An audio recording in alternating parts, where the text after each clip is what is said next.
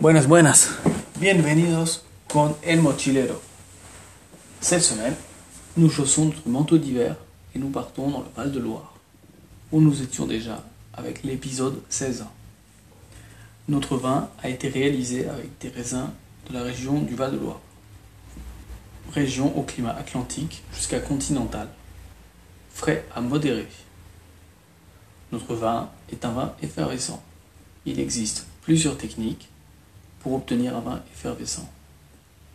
Nous avons ici un crément qui a été élaboré selon la méthode traditionnelle ou champenoise. C'est une méthode longue et coûteuse, mais qui donne des effervescents de qualité comme le célèbre champagne. Notre vin est brut, il contient donc selon la loi jusqu'à 0,4 g de sucre résiduel par litre.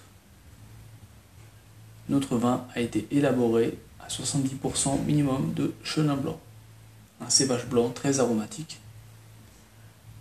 Le chenin blanc et le sauvignon blanc sont les cépages les plus importants de cette région.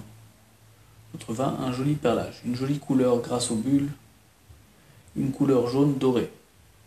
Au nez, le vin a des arômes d'ananas, de pommes vertes, de fruits exotiques, peu complexes mais extrêmement fruités.